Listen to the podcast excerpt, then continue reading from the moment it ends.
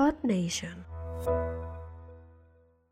No te engañes, Jimmy. Si una vaca pudiera, te comería a ti y a todos tus seres queridos. Muy buenas, miserables oyentes de este pseudo podcast de la intermitencia. Son bienvenidos al episodio. Inserte el número de episodio porque el orden de los episodios suele ser aleatorio a la hora de escribirlos. Número 9. De insensible e inmoral. Veremos cuántos más hago. Y es que de eso trata el episodio de hoy. ¿Cuánto puedo exprimir yo este contenido antes de caer en la decadencia? Según yo, mucho. Todos amamos a Kroll y a su glorioso régimen. Con amor, niñita.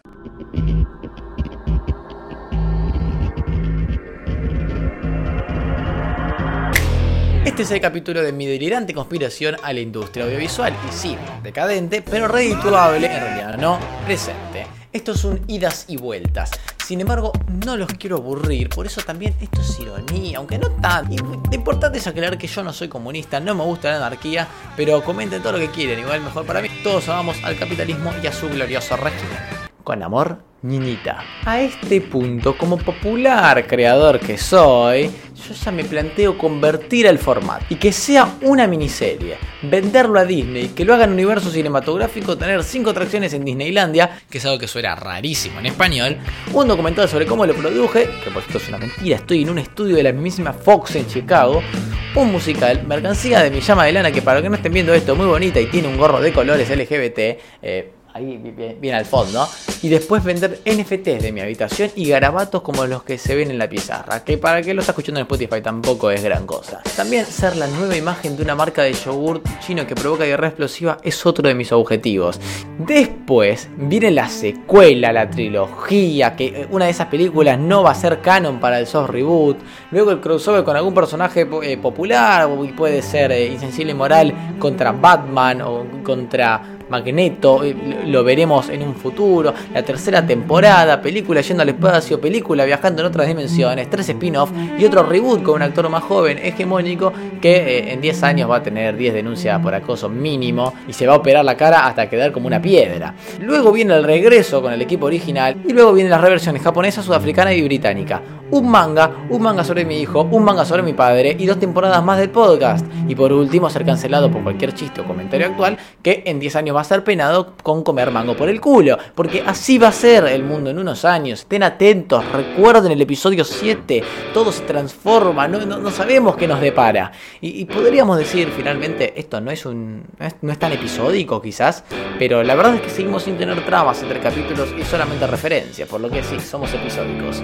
Luego ya de dos terribles temporadas, que puro fanservice y luces desenfrenadas sin sentido, como en la serie de, Flash, eh, la gente deja de darle bola hasta que es tan autorreferencial que no es malo ser autorreferencial. Y su autorreferencialidad lo hace popular de nuevo, siendo la meta del contenido, meta de los metas. Y, y sí, acá otra referencia, este es el capítulo más meta de la temporada, como lo advertí en el episodio 8, El desorden. Qué lindo que es ser autorreferencial. Lo cual es demasiado autorreferencial, considerando que es autorreferencial mi comentario sobre la autorreferencialidad. Pero mejor continuemos.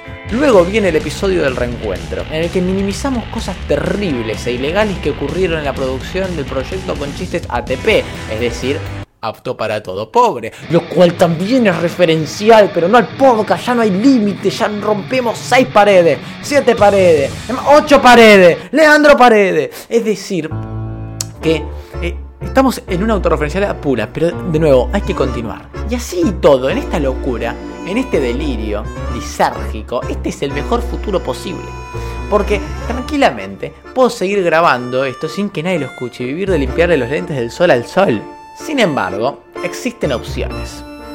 Entre ellas, hacerme 290 operaciones faciales y parecerme a Michael Jackson o a Felipe Petinato, que es casi lo mismo. Después hacerme un OnlyFans, vender fotos de mis pies y mis axilas, absorber todos los petrodólares arábicos de fanáticos que viven en casa más grande que todo Santa Fe, comprarme Santa Fe y hacer una casa más grande que todo Tucumán.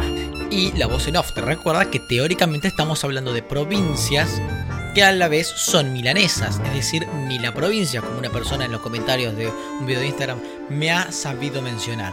Así que sí, mi la provincia, vivir sobre una milanesia del tamaño de una provincia con la forma de esa provincia, tal y cual lo hablamos en Todo se transforma. Ahora, la autorreferencialidad no solo escala a universos cinematográficos, sino que incluye tu persona. Para poder guardar mi colección de radiografías de mi joroba, las cuales anhelo muchísimo, hasta poder operarme todo el cuerpo para ser el primer hombre completamente compuesto por luces LGBT. Perdón, RGB, aunque no habría nada de malo con eso.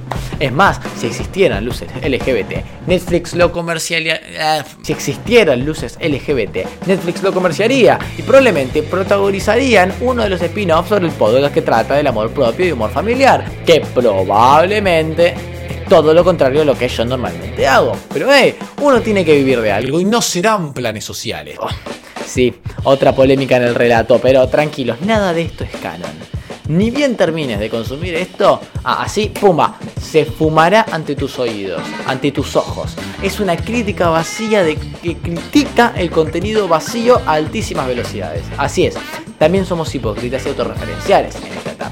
No deben hincharme, o bueno, sí, porque es parte de lo que he planteado. Sería quizás paradójico que este sea el primer acercamiento a la explotación de este segmento, es quizás su inicio de la decadencia. Algo como, como en Los Simpsons, en lo que en su episodio 138, que es una burla a los refritos, se utilizan refritos. Es un compilado de refritos que declara que se quedaron sin ideas. Textualmente no es una compresión que haya que llevar muy lejos.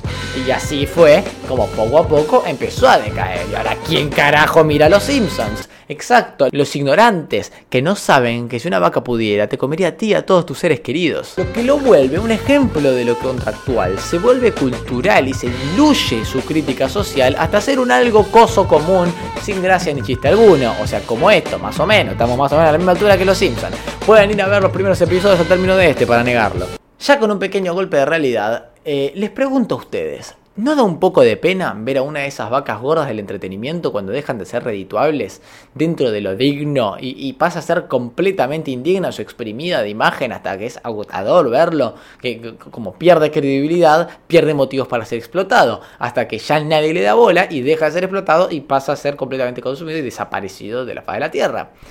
Y esto pasa muy seguido, ha pasado con gente común de un día para otro. En cuestión de semanas, con alguno que la pegó en alguna cosa chiquita, pumba, y pasa todas esas fases previamente relatadas en cuestión de semanas o incluso días.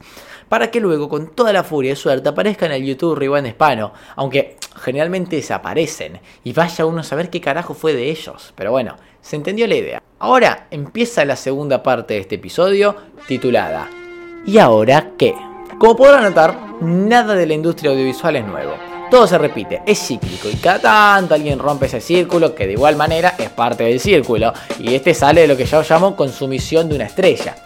Y empieza casi parecido pero no, no queda totalmente seco y destrozado por la industria y, y suele poder seguir viviendo, quizás haciendo otra cosa.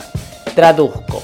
Alguien le pega con algo, pero en vez de ser sobreexplotado o autoexplotado, logra con sus últimos gramos de estrellismo continuar planeando en una pseudo grandeza. Sin embargo, el proceso se está acelerando cada vez más. Más y más y más y más. El hecho de que ahora cualquier random tiene mucha exposición temporal acelera este proceso de consumo de la estrella. No solo dura cada vez menos porque es menos selectivo quién entra y quién sale, sino que encima es mayor el consumo. Más gente viendo a más gente por menos tiempo, lo que deriva en esta situación que tenemos ahora en las plataformas de contenido más conocidas. Inestabilidad y 5 minutos de fama que por lo general duran menos que eso. Y todo esto, ¿en qué nos afecta? Bueno, yo no sé porque no tengo mis 5 minutos de fama. Así que compártanlo así, soy sobreexplotado como una estrella. Pero esto no lleva en buen camino ni al producto ni al cocinero. Y me explico para que no parezca frase de narco. Sí, Acá quise decir algo que en su momento no me di cuenta que lo dije un poco mal en, en- en cuestión de lectura, en el tono que se mantuvo. Así que ahora con voz en off lo voy a recorregir. Cualquiera que tiene 5 minutos de fama y es consumido hasta el hartazgo, hasta el punto de que pierde absoluta eh, relevancia, porque no es el caso de todos, solo de la mayoría, va a desesperadamente intentar recuperar eso que le explotó en la cara, reduciendo en cierta forma la calidad de lo que hace para aumentar la cantidad y no quedar en el camino, seguir siendo vigente. Esto pasa siempre, son pocos los que explotan y se mantienen, y por lo general son aquellos que obtuvieron su tiempo en la cresta de la ola muy gradualmente. Sin embargo, esto pasa cada vez menos y es todo acelerado, logrando un bajón de calidad del contenido en cuestión. Y voy a dar un cierre sin enfatizar tanto en el tema de la calidad porque ahí todo es muy relativo y no es fácil de desglosar, pero lo haremos en un futuro, no se preocupen. El siguiente episodio trata de ello. Ya que originalmente este guion seguía, pero me di cuenta de que era imposible llevarlo a cabo en este episodio. Así que el tema lo voy a profundizar evidentemente con otro enfoque, más en el sector de la creatividad, porque creo que no puedo llevarlo a, a, ningún lado más por el día de hoy. Quería hablar de la situación de la creación de contenido actual, pero es difícil expandir más que esto dentro de este formato. Consideren que esta es la parte 1, sobre la parte del éxito y la explotación. Y el próximo episodio es la parte 2, creatividad y contenidos. Así que ¿Es hora la conclusión bizarra de todos los episodios? ¡Sí! Y antes te quiero pedir que compartas y hagas esas cosas que me da un poco de vergüenza pedir, de verdad, me siento prostituido pidiendo que me sigas y que des like, pero ya sabés que es lo que siempre se pide, no me hagas repetir. Mentira, mentira, mentira. No, no, no hay nada, no hay nada. De hecho, hace mucho que ni siquiera hago estas conclusiones. Así que solo diré que si compran merchandising de TikTok, que sea trucho, todo trucho, todo trucho. No se dejen engañar por el capitalismo. Hay que tomar los principales medios de producción.